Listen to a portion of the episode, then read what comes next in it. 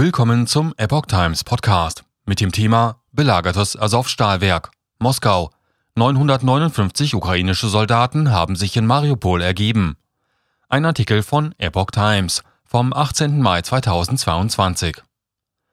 In dem Azov-Stahlwerk hatten sich die letzten ukrainischen Verteidiger der Hafenstadt Mariupol verschanzt. Nach russischen Angaben sollen sich nun fast 1000 Kämpfer ergeben haben.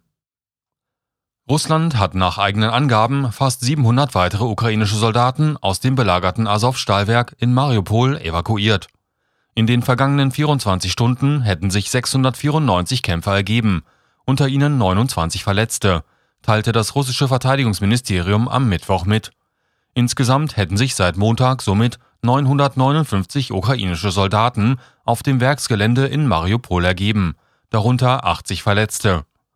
Von ukrainischer Seite gab es zunächst keine Bestätigung für diese Zahl.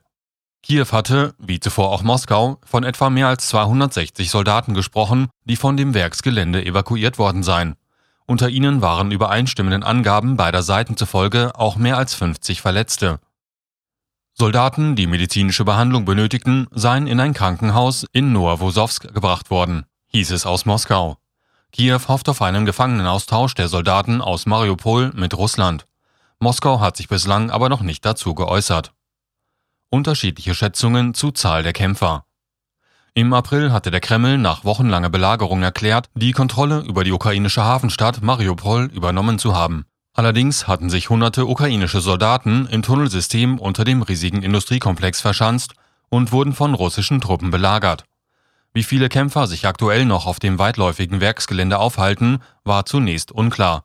Unterschiedlichen Schätzungen zufolge sollen es vor Beginn der Evakuierungsaktion zwischen 1000 und 2500 gewesen sein. Die letzten Zivilisten waren bereits vor rund eineinhalb Wochen mit internationaler Hilfe in Sicherheit gebracht worden.